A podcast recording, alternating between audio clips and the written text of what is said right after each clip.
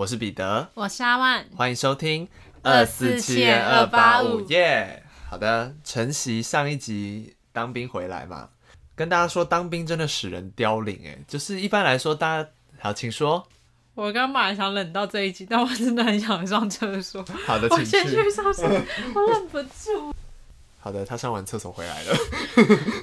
突然，人有三节日，没有问题的。好的，我们节目继续。好，诚如刚刚所说，就是当兵使人凋零。当完兵之后呢，身体没有变得更强壮，反而变得更虚弱。好，怎么说呢？其实你刚你上一集不是分享说，因为耳朵导致你差点晕倒在公车上吗？对。不瞒大家说，前几天我差点晕倒在早餐店，发生什么事了？好，来跟大家讲啊。那天早上呢，就一如既往的，我就去买早餐，然后在早餐店外面就在等我的早餐好嘛，然后我就等等等等等，等到一半的时候，我突然觉得胃很痛。那胃很痛，我就想说，嗯，有可能就是饿太久，但其实我前一天晚上也有吃，然后那天早上也大概就九点多，其实理论上不会有饿太久的问题，但我就觉得没应该还好，因为之前也有过这样的经验，就是太饿导致胃很痛，所以我还报复性的点了四份。早餐这样，Oh my God，对，然后就胃很痛，我就站在那边就是揉我的胃，然后大概过了可能一分钟或两分钟，突然间我本来我本来就是站的好好的嘛，然后再摸我的胃这样，突然间开始我开始人在晃诶，就是会站开始站不稳，然后站不稳呢，我突然开始冒冷汗，然后冒冷汗之后呢，开始想吐，贫血哦。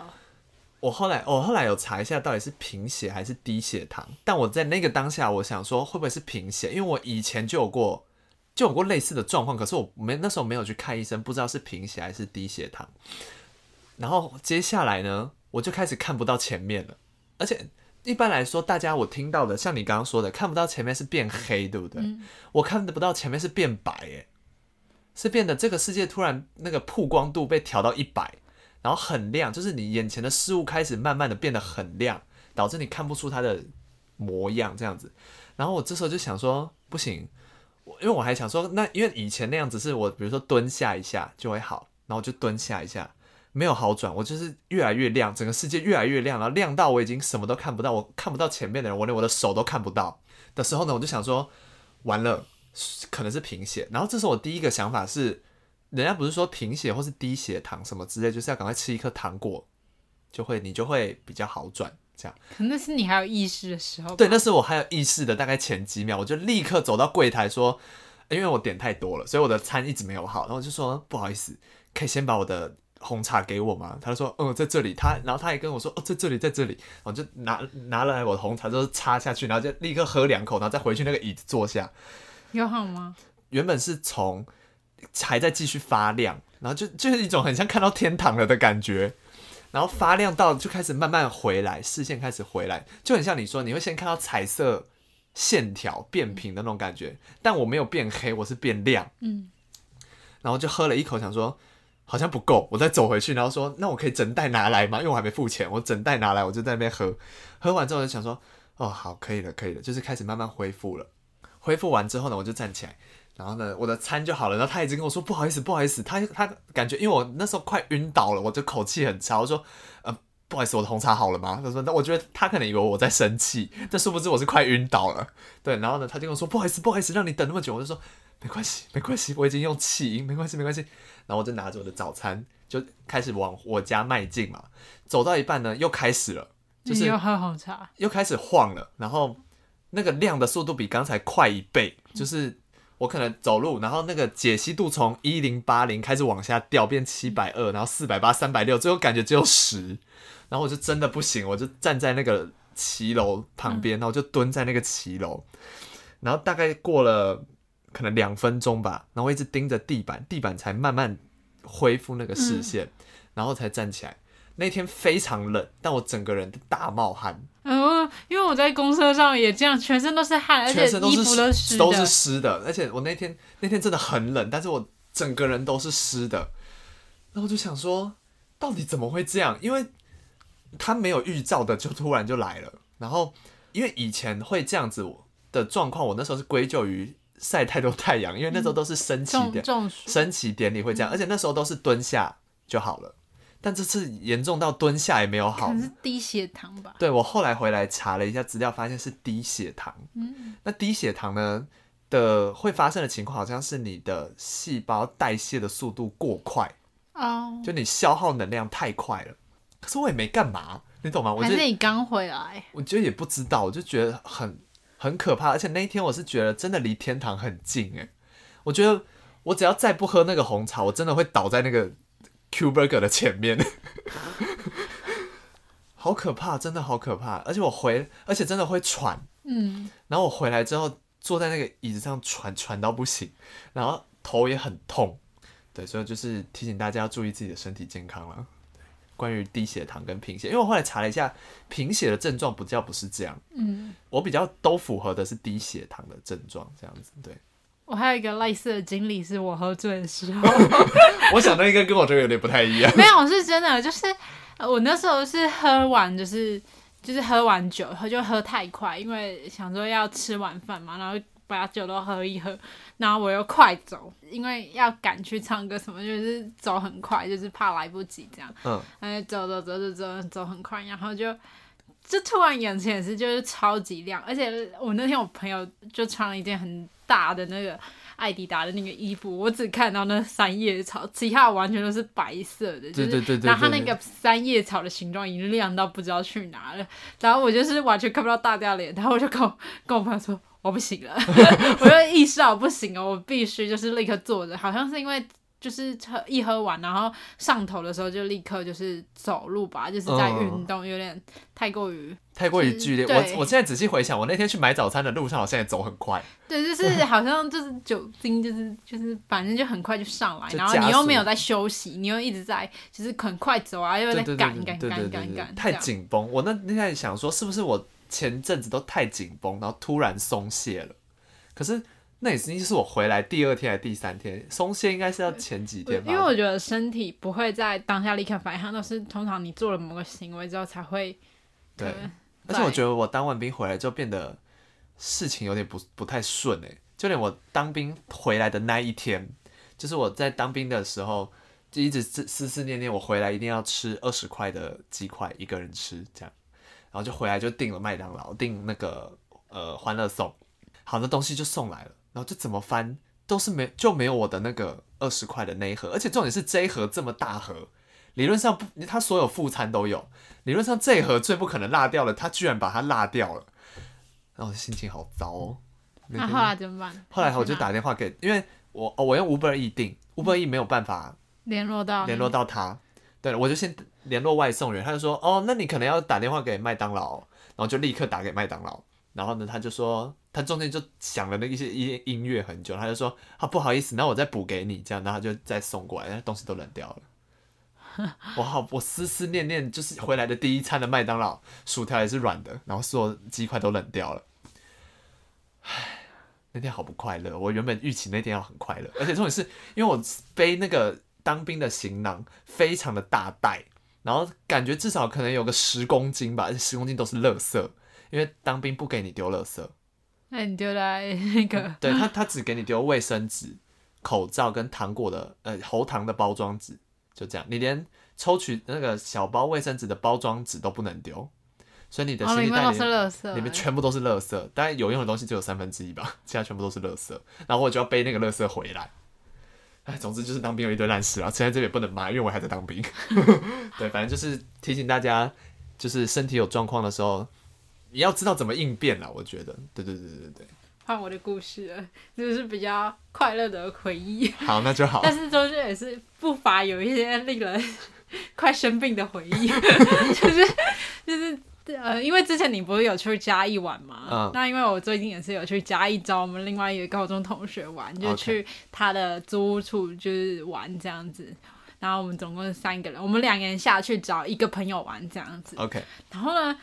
下去嘉义的时候呢，刚好嘉义这种南部其实通常天气都很好，没错。然后我去的时候都刮风下雨寒流，不知道大家嘉义那个风雨有多大。我朋友伞呢就直接啪啪打到我脸上，赏了我两巴掌，我两个耳光超级痛的。然后反正这些不不讲，就觉得很荒谬。然后整个一下车就湿到不行。然后我我朋友就看到我，就我们那个高中同学看到我就说。你知道嘉义其实大部分天气都很好吗？怎么你一来变这样？对，那我们就是还是就是苦中作乐，就是还是要玩了。对，然后呢，那天又遇到嘉义的管乐节，嗯、然后整个文化路呢，就是嘉义精华地段都被封路。我们就想买一架，就是鸡蛋糕，就很好吃的鸡蛋糕。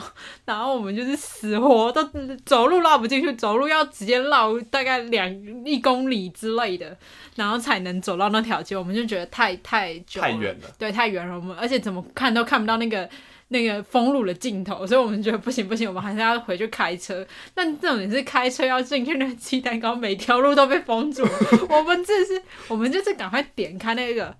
鸡蛋糕的 IG 就是看要怎么走进去，但我们怎么样都找不到进去的路。然后那鸡蛋糕呢，我们原本两点半要拿到，我们到可能已经快四点了，而且都在那一条路上被重重包围，对，就很荒谬。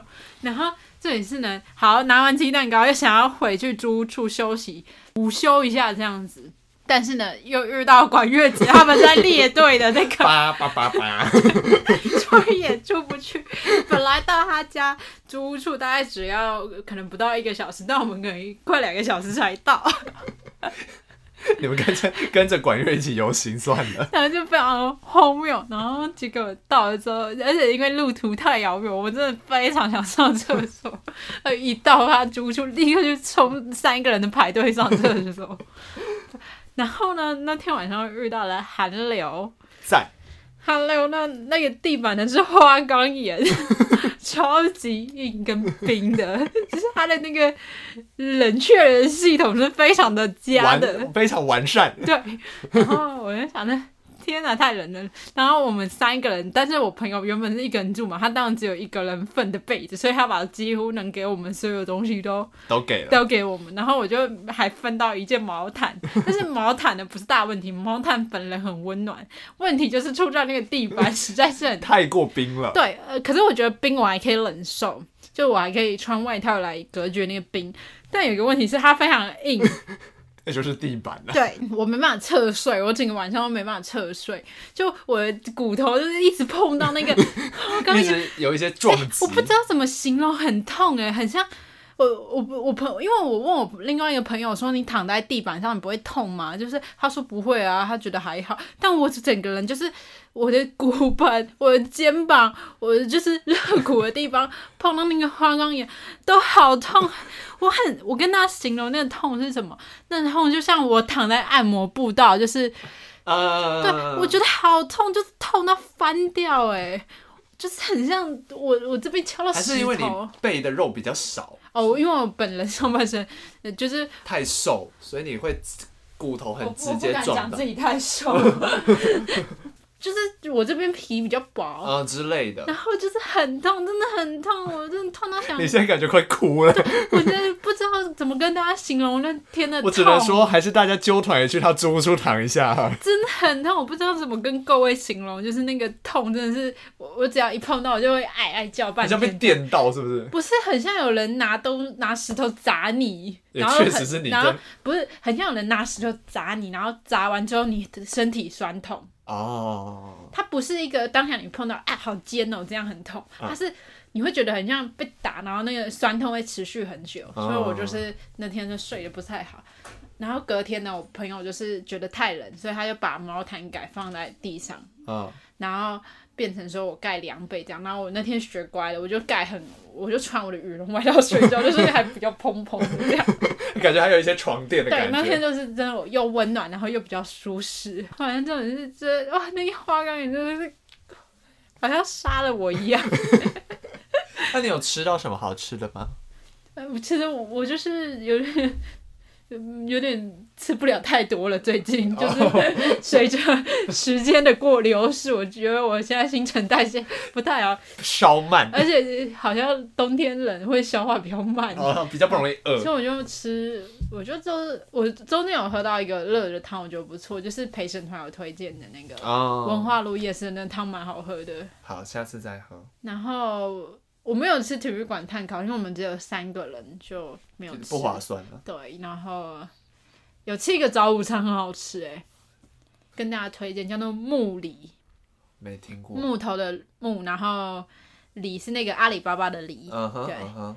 然后就是它的所有一切生菜沙拉都很新鲜，然后它的法式吐司是有加一些肉桂粉的，oh. 就是很有别有用心。对。就很有一番风味，就是你跟大家有点不一样。而且法式吐司，我觉得本人跟肉桂其实是蛮合的哦，所以推荐给大家。还不错。所以说这次的嘉义行算是有笑有泪了，就是大部分是很好笑，除了晚上睡觉的时候其实蛮痛苦的。哦，第二天就好很多，第二天我就穿羽绒外套睡。嗯就是，我就睡了，呃，好像我睡了快十个小时，那真的是蛮没有设闹钟，那真的是蛮舒服的。对，第一天真的又冷又痛，我第一天睡，而且这也是我朋友他的那个。他的床底下是没有盖起来，就是我看到他床底下，然后我我就睡觉的时候，我就因为我睡比较靠他床底下那个位置，那我就一直把他往那边拉，因为我看到灰尘满天飞，然后我一直打喷嚏，就说离远一点，我就说我还委婉的问我那个朋友说，你可以把那个就是床底可以盖起来，他说没有啊，我没有在盖的啊，然后那就算了，我我不想再讲，我认了，我认了，我就睡吧。反正蛮好玩的，而且我还去东石烤烤鹅啊，很好玩。我跟我不知道你可不可以讲哎？怎么了？你做什么犯法事？我跟你讲，这个故事超级好笑，不行，我一定要跟观众朋友分享。我我们这个朋友呢，姓黄，对，然后这个黄姓友人也是蛮逗趣的，他就是在嘉义念书，然后我们就是去他租屋处玩这样。那那那天我那个黄姓友人，因为已经在嘉义生活了几个月，他就跟我们推荐要去东石吃鹅啊，我们就去烤这样，然后我们就烤烤烤烤，然后我们就到了那边呢，然后那边就有一个就是可能养科店的那个老板养的黑狗，在那边走来走去就很自由，就那种大黑狗嘛。我我朋友就一直看着那只黑狗，然后就一直说它很可怜。然后我那个黄姓友人就说：“那狗好可怜，你看它身上吊着一袋东西。”他就我就我就远远看，我就说哪有？那只狗就很正常。他说没有，那只狗很可怜。他就一直说那只，他就在怜悯那只黑狗。他说那只黑狗到底怎么是被虐待嘛？然后过了，我们就烤到一半的时候，那只黑狗就过来了。我终于知道了，他身上没有吊着一袋东西，他身上的那一大袋东西是他的蛋蛋。因为那只黑狗呢，就是因为呃，那边是养科的，所以那只黑狗可能特别的精气饱满。对，它不知不觉有吃了一些补品，所以它的那个蛋蛋就是已经大到就是快，已经是黑色塑胶袋。我真的是很想跟观众朋友分享这个故事，幸好我们 Podcast 没有黄标的制度，对，我们也没有财神进来，所以没有关系。对，反正我就跟那个黄姓友人说，你会不会太荒谬啊？那是他的那个武器耶，你还说他很可怜。但我真的是，我跟跟大家说，我真的是没拍照，不然我就放到就是 Podcast 那只。黑狗的，就是武器呢，已经大到快垂到地板上。还好你还好你都没拍照，不然上一集要放你的耳屎，这一集要放蛋蛋。我们的 podcast 到底在干嘛？但是那那个真的是荒谬哎，真的是哇，真的很补。我第一次看到这么强壮的黑狗。这么精气足的黑狗。跟大家分享，就是我们 最近的故事都非常的有趣吧。就是说有笑有泪啦，有笑，你就负责笑，我负责泪的部分。不会啊，我觉得你没办法去。你知道上一集我笑到不能自己，你在讲的时候我一直狂笑，看着你笑我都有点想哭了。我不知道是自己是怎么走过来的。然后反正最近呢，就是有去嘉义玩啦，有啦，我们那个黄姓友人就是中间还有开。那个定整理，看你有没有你在哪里，要不要跟我们一起来？我还发现你在成功岭。我要怎么去？我究竟到底是要怎么去？然后我有他在开车的时候，然后停车就说：“我来看一下那个那个他现在在哪里？”然后就说：“哦，他现在还在成功里，好像不能出来。”我说：“好像是。”然后反正蛮有趣的。下次我们等他搬家，就是搬到比较温暖的地方，我会再去一次。应该平常都蛮温暖的，只是你那天去不知道是发生什么事而已。嗯、但我那个朋友真的是盛情的邀约，你知道他还配给我们每个人就是住两晚嘛，他还一天有一个蒸汽眼罩。我只能说设备很高级。他还特地买了香蕉当迎宾水果，但我们都不吃。我只能说做好做满。他的那个物资很很充足哎，就是要什么有什么。可以给五星好评。那个那个黄姓友人的那个这个待客之道，就跟黄姓友人的妈妈一样热情，真的。痛。对，还可以还会再光顾的。就是你会一再回购啦。对，蛮有趣，蛮有趣。好，那我们这集也是很长哎。没办法，我们两个太久没见了，就是一直在讲一些疯话。对啊，而且真的太久没有在这间房间里录音，我们有很多想要抒发的事情。对，你们不知道我有多压抑，所以我只好在这边就是跟大家分享。你知道我们现在过一个月看到你，很像看到就是。我这样讲有点恶心，但很像那种远距离的感觉，知道吗？许久未见，对，我觉得而且你还就是头发这么少，就觉得好。像刚出狱。对啊，我泪都夺眶而出。我们俩会不会太恶心啊？观众想听这一段吗？我想吐哦。哎、欸，要跟大家讲，有很多那个吗？观众支持我们这件事吗？啊，对吼，对吼。突然想到，对，真的。好，就是呢，最近就是在我去受苦受难的这段期间呢，我想我们的观众都非常的有爱心。对，因为那段时间就是我们不能录音，所以我们就想说那时候有发一篇线动来感谢大家。对对对，就是有很多人，不管是有很多听众，不管是用留言呐、啊，或是因为刚好那时候是呃那个年尾的时候，刚好有一些什么。排行榜就是你今年都在听什么 podcast 什么？哦，对对对，有被标注。然后我们有被标注，就觉得倍感荣幸，谢谢你们拨冗听我们的节目。真的，而且最近呢，就是还有新的留言，就是。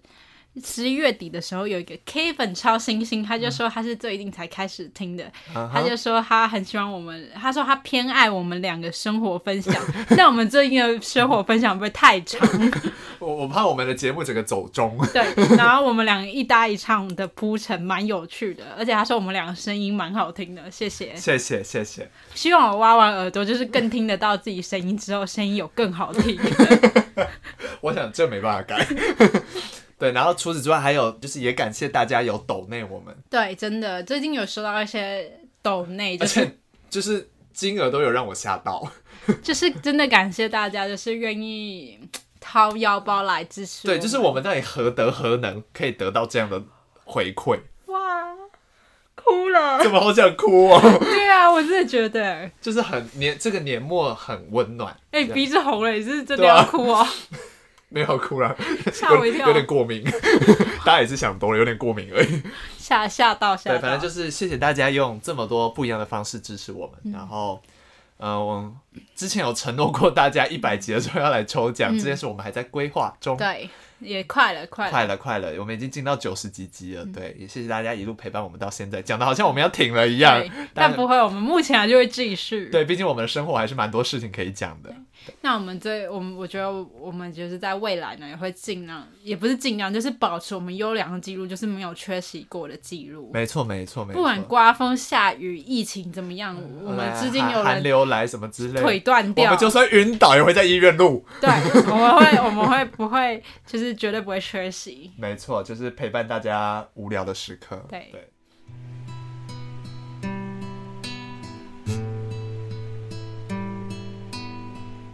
讲了这么多，终于要进入今天的案件喽。我觉得我们今天录两集，像是上次录四集一样长。对。那我们接着进入今天的案件。好的，我今天要跟大家分享的是一起连环杀人案，它的标题叫做《加州地震杀人魔》。OK，时间呢是发生在一九七零年代的初期，地点呢很明显就是在美国加州。那我们今天的这位杀人魔呢叫做赫伯特，直接就点题了。没错，好的，我们的赫伯特呢，一九四七年四月十八日出生在加州的萨纳利斯这个地方。那其实赫伯特他小时候跟我们之前讲过的一些连环杀人犯的一些家庭背景有一点不太一样。赫伯特的家庭其实跟大家一般的家庭都差不多，他的双亲都健全，而且是虔诚的天主教徒，就是也没有虐待赫伯特或是对他不关心，就是一般正常的家庭，平凡的家庭。没错。那赫伯特的爸爸呢，是一个退役的军人。哇，怎么又是军人？讲到一些军人，我就鸡皮疙瘩。好。反正他就是时常会跟赫伯特分享自己的一些军旅生活之类，甚至也会教他使用枪支。那因为枪支在美国是合法，合法，对，在一些州是合法，所以其实这件事是蛮正常的。所以其实小赫伯特呢，年纪轻轻就是蛮了解一些枪支的运用啊什么之类的。那渐渐的来到了青少年时期的赫伯特，这时候呢，他更是成为了学校的风云人物，相貌英俊。交友广阔，课业成绩优秀，体育也很在行，基本上就是一个文武双全的大帅哥。好，那甚至在高中时期呢，被同学票选成未来最有可能成功的人。哇，他人生听起来目前是很顺利，非常的顺利。但是如果这么顺利，今天这个案件就不会发生了。就在高中毕业后呢，发生了一个悲剧，这个悲剧呢，就改变了赫伯特的一生。发生了什么事呢？在高中毕业没多久的夏天，一桩死讯传到了赫伯特的耳里。谁过世了？是他高中的一个挚友，叫做迪恩·理查森，不小心在一个车祸中丧生了。那就是这个悲剧让赫伯特的一生有了剧烈的变化，因为他跟理查，赫伯特跟理查的感情很好，赫伯特就因为理查过世而陷入了很长时间的抑郁。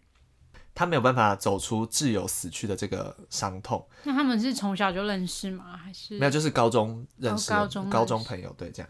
那他为了吊唁挚友呢，甚至在自己的房间里设立了神龛，就是类似祭拜他，祭拜他。对对对对，他就用各种神秘的仪式，想要纪念他这位好友。那也就是在这个时期呢，他开始沉迷于轮回，或是。呃，天灾人祸跟的一些因果关系之类，就是开始沉迷于宗教这件事情。那一开始想说什么轮回啊、天灾人祸这些事情可能还算正常，可是他渐渐的有一点走火入魔，到这个宗教的领域开始往一些奇异的方向发展了。那同时间呢，因为他很痛苦，除了宗教给他的一个慰藉之外呢，他开始滥用药物。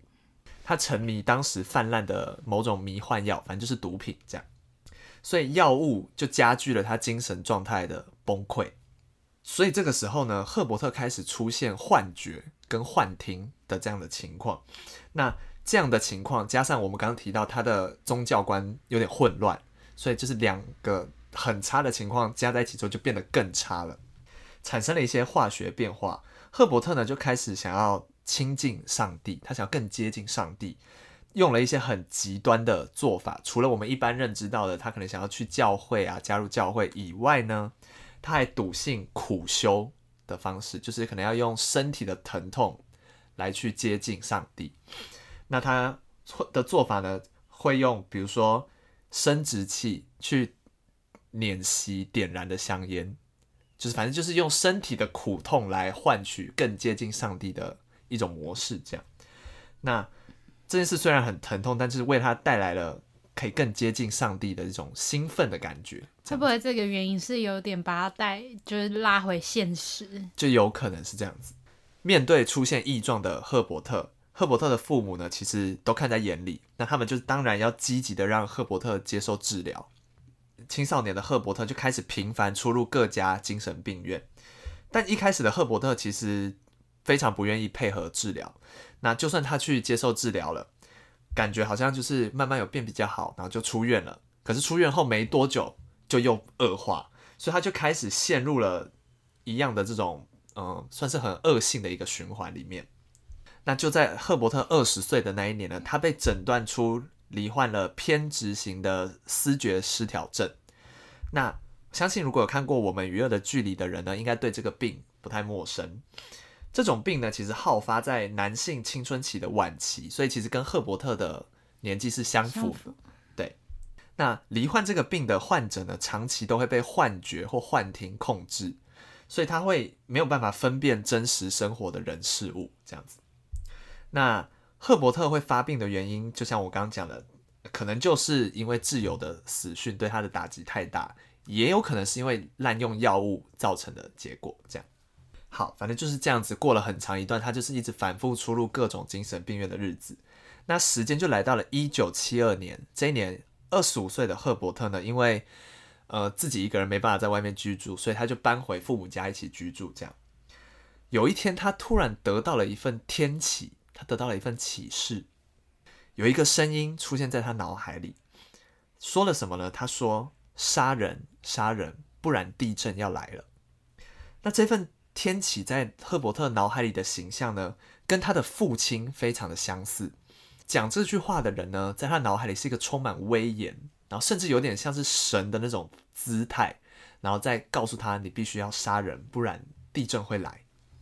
所以一得到这份启示呢，赫伯特就开始思考说，这个讯息的意义在哪里。后来呢，他得出了一个结论，因为当时刚好是正值越南战争发生了一段时间，那越南战争其实造成了很多美国人士兵的伤亡。而就是这一份少数生命的牺牲，避免了大地震可能造成的更多伤亡。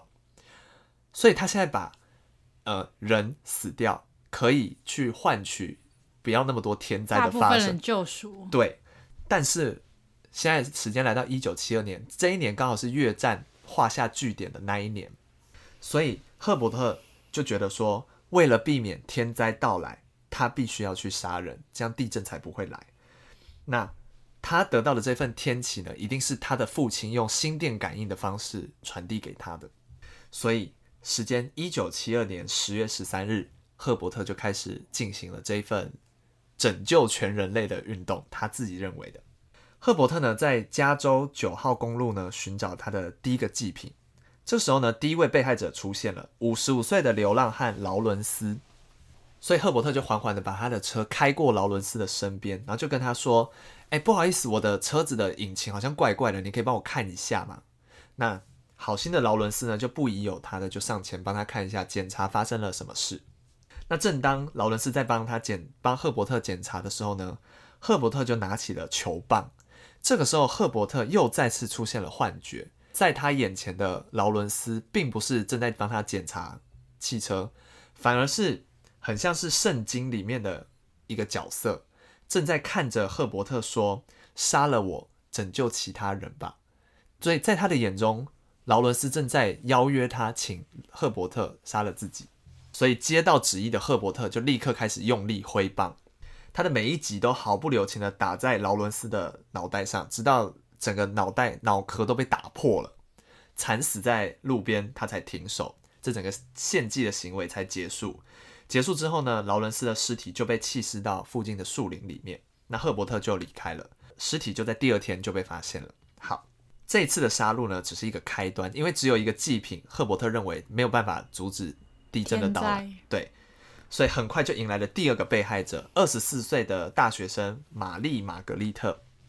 赫伯特一样是在路上开车，那他就遇到了玛丽，他就问他说：“哎，你要去哪里？要不要顺便载你一程？”这样所以玛丽就觉得哦，遇到好心人，所以他就上车了。没想到在车上，赫伯特就一刀刺穿了玛丽的腹部，甚至将她开肠破肚，然后呢，还把他的器官取出来挂在附近树林的树枝上。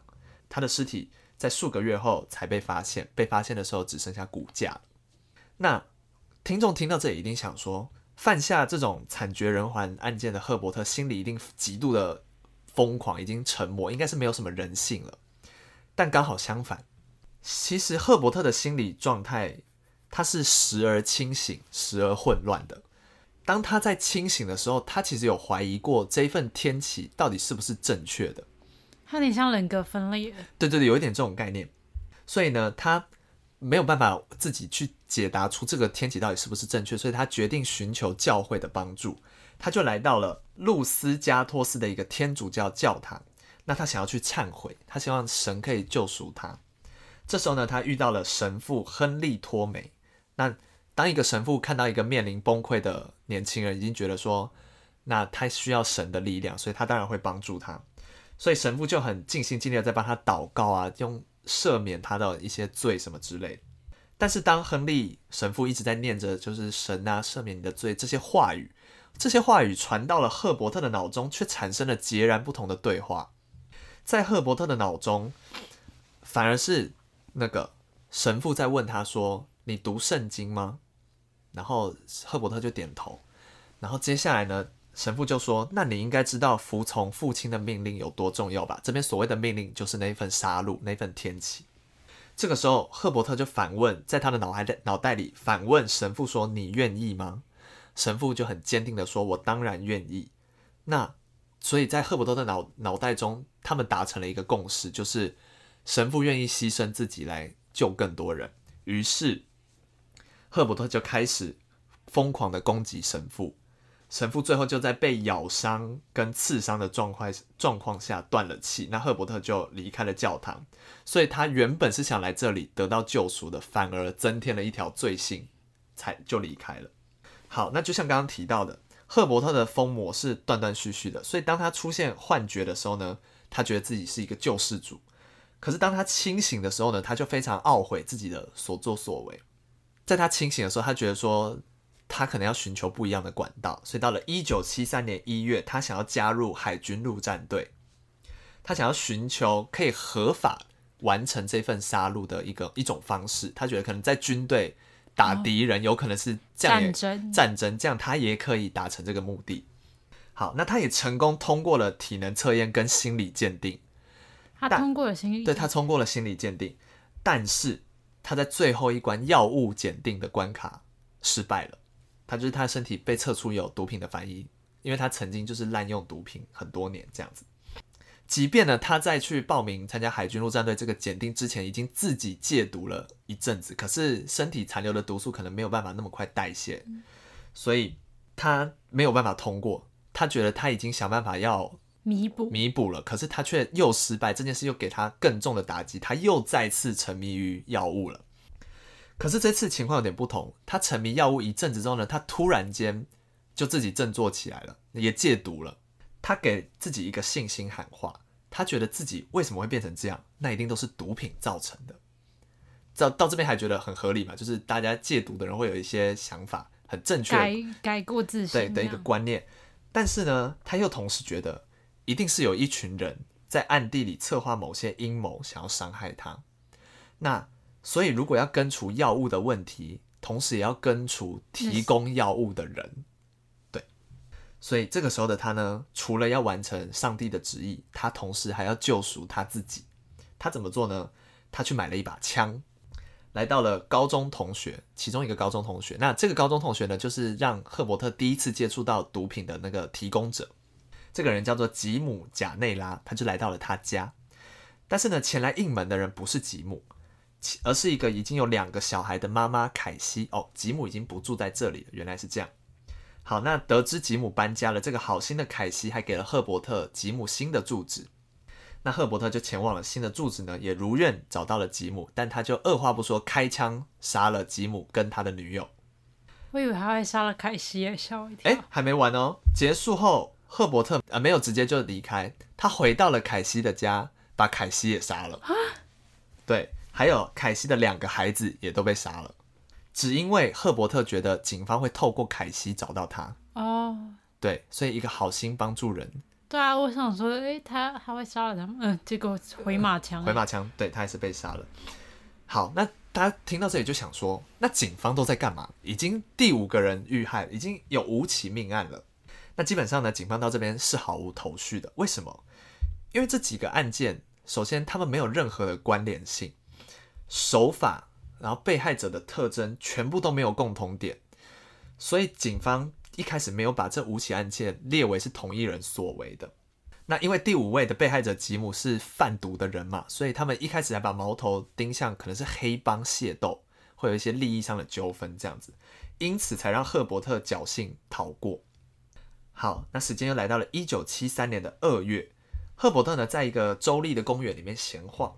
这时候呢，他撞见了四个少年。这四个少年呢，想要在这个公园里面露营，可是这个公园里面不可以露营。嗯，好心的赫伯特呢，就上前说：“呃，这里不可以露营。”他就要把这四个少年赶走。这样，那这群青少年只觉得这个大叔吵死了，就是干嘛一直在那边叫叫叫，所以他们没有要离开的意思，执意留在原地。但他们不知道这个大叔是一个连环杀人魔，很危险，很危险。所以他们当然没有预料到大叔下一秒就拿出手枪，把四个人都杀了。好，到这里呢，赫伯特总共已经杀了十二个人了。那大家都知道，在圣经里面呢，十三这个数字是比较禁忌、比较关于恶魔相关的。那有可能赫伯特是意识到了这一点，所以在杀害四名青少年的三天后呢，赫伯特开车在路上，他经过了一个老人家，一个正在除草的老渔夫，叫做裴瑞兹。赫伯特呢就立刻觉得，好，那你就是第十三个人了，所以他就立刻拿出步枪把这个人给杀了。那一枪毙命之后呢，他赫伯特就冷静的就离去了。但是这一次终于老天有眼，因为这一切都被人目击到了。那目击者呢，就记下车牌报警，然后警方就终于逮到了赫伯特，结束了这长达四个月的杀戮狂潮。我以为过一年两年，结果只有只有四个月。对，那呃被捕之后的赫伯特呢，他就立刻坦诚了所有的犯行，那因此也被指控了多项谋杀。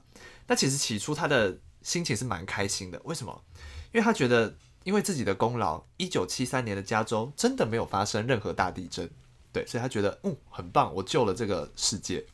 那当其他人不会这样想，所以其实针对赫伯特的判刑呢，其实是有一些问题，因为呃赫伯特是被诊诊断有思觉失调嘛，所以其实大家的呃判案的重点就是在于说他犯下这些案件的时候的精神状态到底是不是清醒的。如果是清醒的，就代表他是知道自己在干嘛嘛。但如果他不清醒，那这个判决就可能会一百八十度大转变。转变。对。好，那经过调查呢，其实有几起案件都有预谋犯案的事实，表示赫伯特当时的状态是清醒的，那就代表他知道自己在干嘛，所以就不可能逃过判刑。那最后呢，他就被判了无期徒刑。那在他坐牢的过程中呢，有一个小故事，因为他刚好跟另外一个连环杀人魔艾德蒙肯博士狱友，就他们被都被关在一起。那艾德蒙就说呢。赫伯特呢会在大家看电视的时候在旁边吵，会在旁边一直唱歌，所以艾德蒙呢就会用水倒在他头上叫他安静。好，但是当赫伯特表现好的时候呢，艾德蒙会给他花生，因为赫伯特喜欢花生，会给他花生当做奖励。久而久之呢，赫伯特每次要唱歌前都会问艾德蒙说：“我可以唱歌吗？”艾德蒙如果同意才会给他，才会让他唱歌，然后会再会给他花生当奖励。这样，这其实是一种变相的行为矫正治疗。嗯，就是用更坏的人去去矫正他的行为，就是他需要比他更严厉的人去控制他，对，就是赏罚分明的方式让他去矫正。嗯、对对对对，那反正最后呢，赫伯特在二零二二年的八月十八号，七以七十五岁的年纪，在加州的医疗机构因病过世，结束了罪恶的一生。天啊！我听到后面那个花生的那一段，觉得很像一个美式的情境喜剧，欸，你知道吗？像一个小孩子。对，就你怎么会想到前面的人就是可能他爸妈苦口婆心叫他不要做的事，可是最后却是一个狱友，一个另外一个连环杀人犯，就是好像有就是带领他这样，很直接的方式，而且而且很简单，居然是另外一个连环杀人犯在做这件事，是还蛮特别的。对，就觉得，嗯、呃，我觉得他一定，一定是因为被这个病所困扰，导致他有一些极端的行为出现。但是因为他有清醒的时候，所以你很难判定他什么时候犯罪时候是清醒，什么时候不清醒。对对对对，你很难断定他到底是全部都在错，还是时而错，时而没错，还是他。